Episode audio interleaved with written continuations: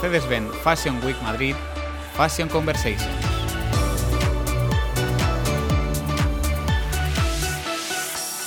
Bienvenidos a Mercedes-Benz Fashion Week Madrid Fashion Conversations by El Education. Mi nombre es Amanda Alcover y soy estudiante del máster de marketing de moda en inglés organizado por El Education, Mindway y la Universidad Complutense de Madrid. En este podcast voy a hablar de un tema que me parece muy interesante y bastante amplio, que es la culturalización de la moda. Para poder hablar de la culturalización de la moda, me gustaría definir por separado los conceptos que están bajo esta temática, que son la cultura y la moda, para luego poder entender por qué estos dos conceptos se influencian entre sí y por qué van de la mano. En primer lugar, la cultura la podemos definir como un conjunto de puntos de vista, de costumbres, de tradiciones, de conocimiento, de formas de actuar que son características y comunes a un grupo social o a un país en una época determinada. La cultura nos genera un sentimiento de pertenencia hacia unas ideas y hacia un movimiento cultural. De hecho, es la cultura la que nos ayuda a formar nuestra personalidad y nuestras propias convicciones. Por otro lado, tenemos el concepto de moda. La moda, en lo que a la industria de la moda se refiere, se trata de una tendencia que es característica de un periodo temporal determinado. Y claramente esta se puede ver influenciada por la cultura. Estos dos conceptos, bajo mi punto de vista, van de la mano. Así como con la forma de vestir reflejamos muchos aspectos de nuestra personalidad, de hecho, bueno, fue en un artículo que leí sobre psicología y moda que decía que la ropa es un símbolo que permite exponer numerosos factores relacionados con la personalidad, la posición social o el estilo de vida.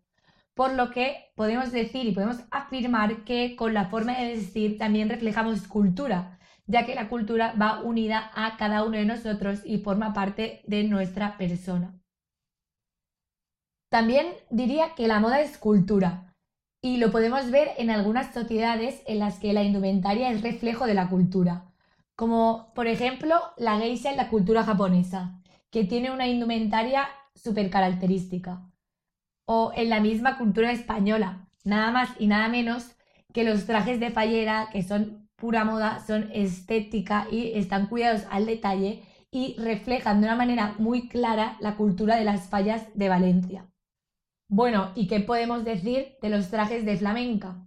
Que se han convertido en un elemento clave de la cultura y de la moda andaluza y de hecho son internacionalmente reconocidos y conocidos y hay bastantes diseñadores que se dedican a los diseños de trajes de flamenca como por ejemplo pueden ser Carmen Latorre o Alex de la Huerta. Bueno, con todo lo expuesto, podemos decir que la culturalización de la moda existe y que consiste en que la moda se apropie de elementos de las diferentes culturas y también en el sentido opuesto, es decir, que una cultura o movimiento cultural también se puede apropiar de un estilo de moda para así reivindicar sus ideas. Para seguir hablando de la culturalización de la moda, me gustaría hacer referencia a las famosas galas de la moda, las Met Galas, conocidas como los Oscars de la moda, en la que cada año hay diferentes temáticas y muchas de estas temáticas muchas veces tienen que ver con determinada cultura. Pero primero de todo vamos a explicar lo que es la Met Gala, bueno, esta gala es un evento benéfico que da inicio a la exposición de moda anual del Instituto del Vestido del Museo Metropolitano de Arte de la ciudad de Nueva York. En esta gala son millones de euros los que se recaudan, que van a ser los fondos del presupuesto anual del Instituto del Vestido. Y de hecho, uno de los datos que más me impacta cuando se habla de la Met Gala es el precio que se puede llegar a pagar para obtener una entrada y estar invitado a dicha gala, que puede oscilar entre los 30.000 y los 50.000 dólares. Yéndonos un poco hacia atrás, hacia el pasado, la primera Met Gala se celebró en el año 1948 a cargo de Eleanor Lambert, que era una famosa publicista de moda estadounidense. De hecho, Eleanor Lambert fue una figura muy importante y fue quien impulsó la internacionalización de la industria de la moda de Estados Unidos. A este evento anual acuden celebridades conocidas a nivel mundial para lucir sus glamurosos y sus extravagantes looks bajo temáticas determinadas. Es decir, cada año desde la organización de la Met Gala se propone un dress code, se propone una, una temática que será el dress code de los invitados. Entre estos invitados e invitadas podemos encontrar desde artistas de Hollywood, eh, desde celebridades como las Kardashian, cantantes como Beyoncé o Lady Gaga, las modelos como las hermanas Hadid, la misma Rosalía, la cantante española Rosalía ha acudido a la Met Gala de 2021 que acudió con un mantón de Manila que es tan característico de la cultura y de la moda flamenca. Pero si hay una celebridad que más me impacta su participación y su asistencia a la Met Gala fue nada más y nada menos que la integrante de la realeza británica Lady Di.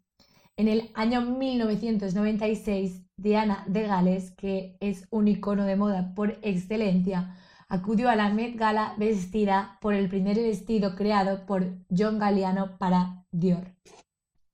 Ahora que hemos hablado un poco de curiosidades y en qué consiste quién y quién asiste a la Met Gala, me gustaría hablar de las diferentes Met Galas y las temáticas que he considerado más interesantes para el tema que nos ocupa para hablar de cultura y de moda. En primer lugar, eh, la Met Gala de 2006, bajo la temática Anglomanía, Tradition and Transgression in British Fashion, tradición y transgresión en la moda británica, en esta Met Gala se pudo ver reflejada de manera muy clara la cultura británica a través de los looks de los invitados. De hecho, la anglomanía, que tiene como principales promotores a los escritores y filósofos Voltaire y Montesquieu, consiste en imitar las ideas, las costumbres y las maneras inglesas de una manera exagerada. Y de hecho, una de las que mejor reflejó con su atuendo a la cultura inglesa fue la actriz Sarah Jessica Parker, referente de la moda con su papel de Carrie Bradshaw en la serie de Sexo en Nueva York, lució un diseño de Alexander McQueen que estaba basado en cuadros escoceses que es muy típico de la moda británica. Fue en el 2013 cuando el punk se adueñó de la famosa gala de la moda, bajo la temática punk, mm, caos to culture, el caos a la alta costura el movimiento punk es un género musical, pero también es un movimiento cultural que surgió a mediados de los 70. Este movimiento lo que hacía era transmitir la inconformidad social que se vivía en el momento. Además de defender su lema de aldo tú mismo o aldo a tu manera, querían rechazar los dogmas y cuestionar lo que estaba establecido. En esta gala, la que causó más polémica fue sin duda la reina del pop Madonna, que siguió, bajo mi punto de vista, el dress code a rajatabla con un outfit de Givenchy al más estilo punk. Bueno, y no podemos dejar de hablar de la Met Gala del 2016, Manus for Machina, Fashion in an Age of Technology, la moda en la era de la tecnología.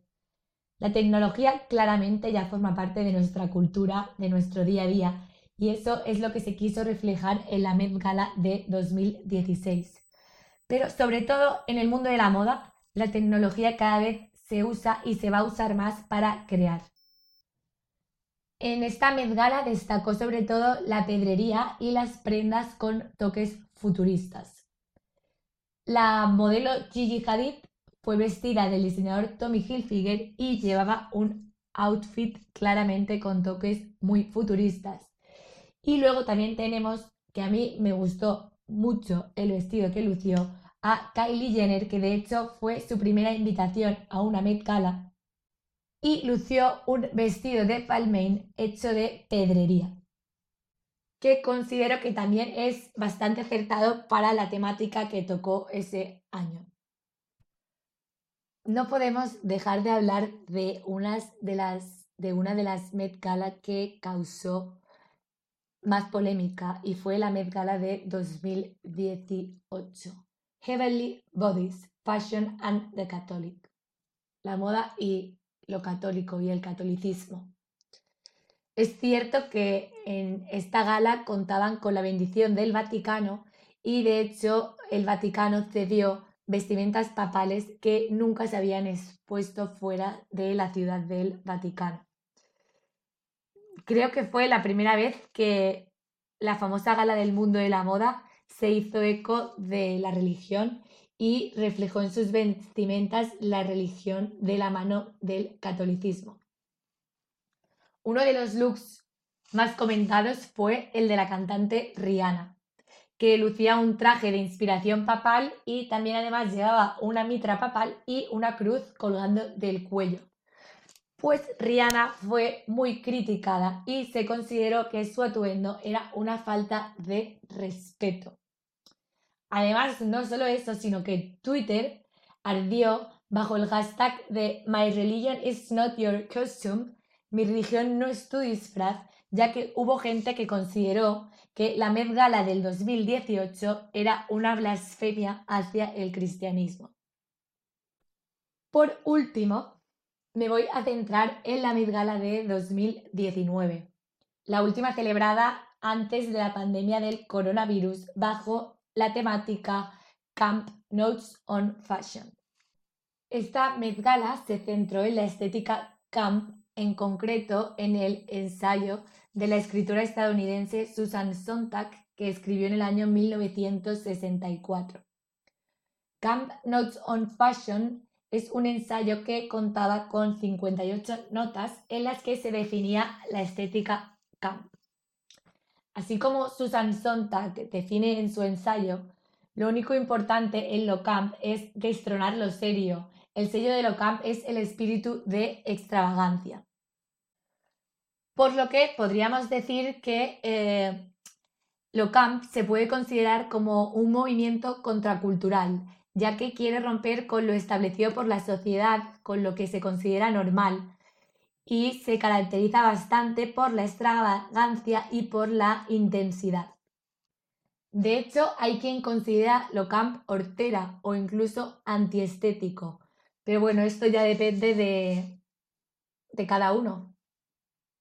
Así como define el diccionario estadounidense Merriam-Webster, dice que la estética camp es un estilo o modo de expresión personal o creativo que es absurdamente exagerado y a menudo funciona elementos de la alta cultura y de la cultura popular.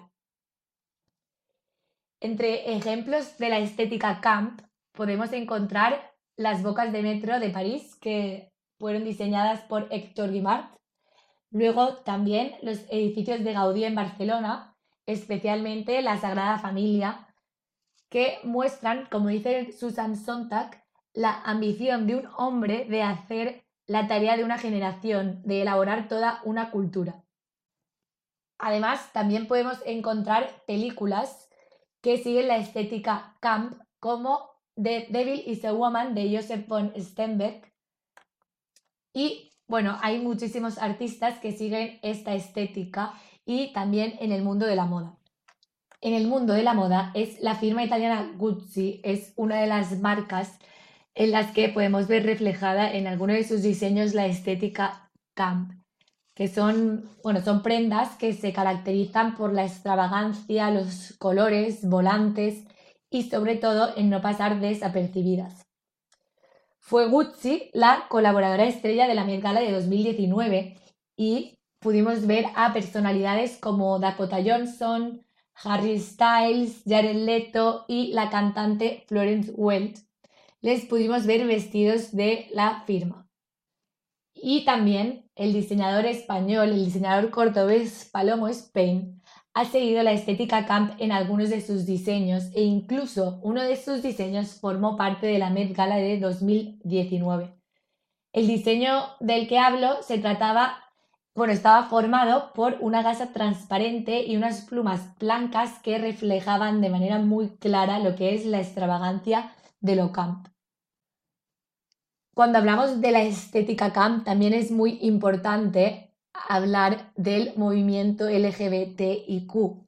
Y es que el camp era la resistencia hacia lo que se consideraba la supremacía heterosexual. Y como dice Susan Sontag en Notes of Camp, si bien no es cierto que el gusto camp sea el gusto homosexual, pero es indudable que hay una particular afinidad y solapamiento. Y además también dice que los homosexuales con mucho constituyen la vanguardia y el público más articulado de lo camp. Es decir, que el público homosexual veía en la estética camp y viceversa una forma de manifestar resistencia hacia lo que la sociedad imponía en aquel momento. Relacionado con lo camp, encontramos la cultura, el movimiento queer. En un primer momento, la palabra queer, la cual significa raro, extraño en inglés, se utilizó como insulto hacia los homosexuales. De hecho, el mismo escritor irlandés Oscar Wilde en el siglo XIX tuvo que exiliarse a Francia al descubrirse que tenía una relación con el hijo del marqués de Queensberry, el cual, el cual utilizó el término queer para referirse al escritor como un insulto, un descalificativo. Pero fue más adelante, concretamente a finales del siglo XX, cuando se produjo un giro en el uso del término queer y pasó de utilizarse de manera despectiva a utilizarse con fines reivindicativos. Como dice el filósofo español Paul B. Preciado, que es activista del movimiento queer, los activistas de grupos como ACT UP de lucha contra el SIDA, Radical Forest o Lesbian Avengers decidieron retorcerle el cuello a la injuria queer y transformarla en un programa de crítica social y de intervención cultural.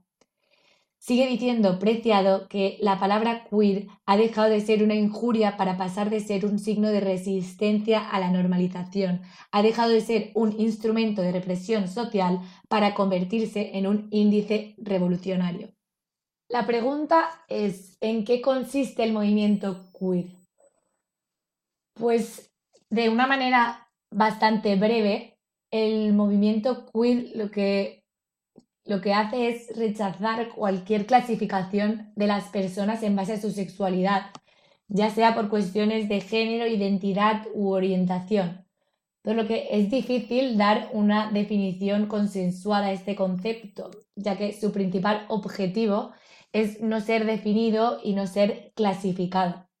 El término LGBTIQ, la Q se refiere a queer y Además, se añade el símbolo plus, el símbolo más, para incluir a todos los colectivos que no están representados por las siglas anteriores. Pero bueno, vamos a relacionar el movimiento queer con el mundo de la moda. Actualmente hay grandes diseñadores que ya se han lanzado a diseñar piezas sin género llenas de estilo que están caracterizadas por este movimiento.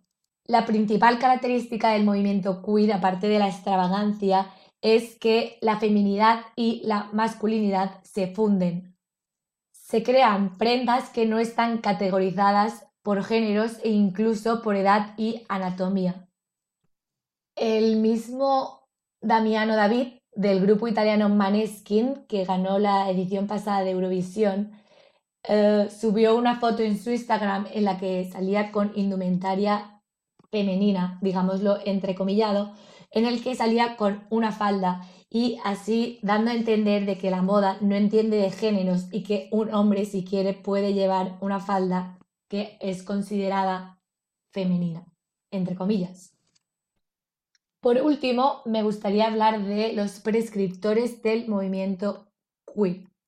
A nivel internacional tenemos a Judith Butler, Judith Butler es una de las principales activistas del feminismo y del movimiento queer.